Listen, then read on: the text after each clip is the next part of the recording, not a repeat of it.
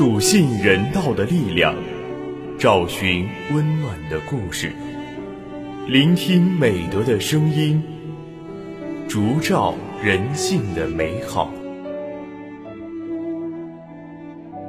每晚十点，博爱夜读为你打开中国人的情感读本。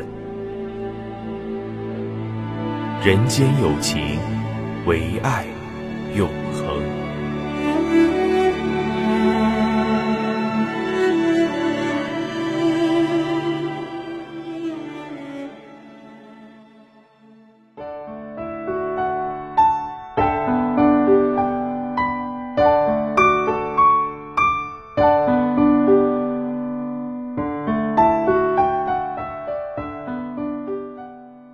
人间有情，唯爱永恒。大家晚上好，欢迎收听今晚的博爱夜读，我是今天的主播张瑞。在今晚的博爱夜读中，我将为大家推荐由王晓撰写的散文《希望之灯》。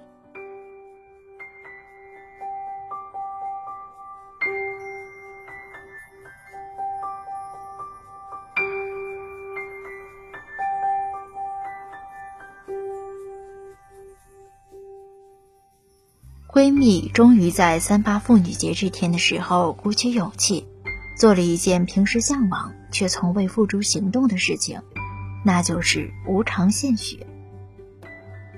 本来我们打算一起逛街，顺便给自己选一个节日礼物的，闺蜜却无意中看见路边停靠的无偿献血车，她一冲动就上去了，献了四百毫升，领到了一个无偿献血证。还有一个印着“我献血，我光荣”的杯子。他在这特殊的日子送了一份特殊的礼物给自己，顿时成了我眼中的大英雄。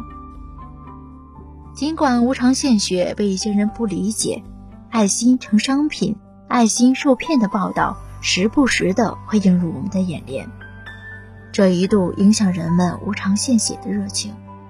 但随着无偿献血机制的逐步完善和透明，红十字会对无偿献血的管理规范更加有效。这一举措重新的被更多人所接受。力所能及，施以援手，赠人玫瑰，手有余香。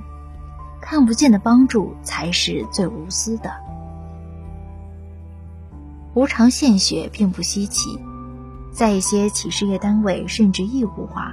稀奇的是，我的闺蜜，她原来在一家私营企业的工作，收入并不高，工作辛苦。最近老人生病，孩子刚入学，也非常不适应。她没办法，只能辞职在家，一个无收入、深陷柴米油盐的家庭妇女，日子不可谓不纠结，但她的心里依然有爱，有他人，有阳光，这是让我最敬佩不已的。老家邻居董爷爷的小孙女是命运多舛的，她的父亲染上赌博恶习，赌掉了一套房子、一辆车，散了一个家，自己呢躲债去了，母亲也离家出走。年迈的爷爷无力抚养孙女，想把她送给一个富裕家庭。小女孩哭着求爷爷不要送她走，她一定会好好读书，帮爷爷做家务。长大了为爷爷养老送终的，可无奈呀，长大是一个漫长的过程。年迈的爷爷很是疲倦，他等不起了，还是想忍痛割爱。而就在这个时候，红十字会博爱基金上门了，他们专门帮助品学兼优、经济状况不佳的学生渡过难关，让他们在逆境中成才，获得更好的发展。红十字会工作人员说：“大人犯的错，孩子没有受惩罚的义务。每一个孩子都有健康成长的权利。”同事的孩子十岁不到的小姑娘，她不幸患上了白血病，从苏北人民医院到南京儿童医院，再到苏州儿童医院，辗转求医的路上，病情持续恶化，掏空了父母的所有积蓄。整个家族阴霾笼罩，亲人之间也算是借了个遍了。同事捐，学校捐，但也无济于事。高昂的医疗费让家人以泪洗面，陷入了绝境。叫天天不应，叫地地不灵。在无助之际，红十字会的工作人员来了，他们带来了孩子新生的希望。特困家庭白血病患儿救助，就是让每一个生命获得应有的尊严。谁也无法预料明天和意外哪一个先到来。即使突然遭了厄运，身处困境，绝不让花儿因经济窘迫而意外凋零。这些与红十字相关的身边人、身边事。使我真切地感受到人道、博爱、奉献的红十字精神。也许你今天是受益者，说不定明天你就是参与者。有红十字，我们身边就多了一盏希望的灯。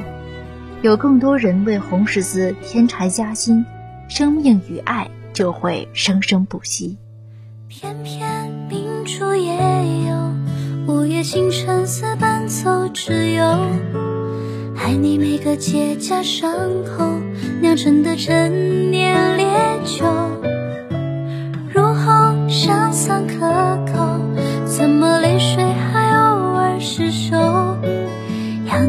心中缺口裂缝中留存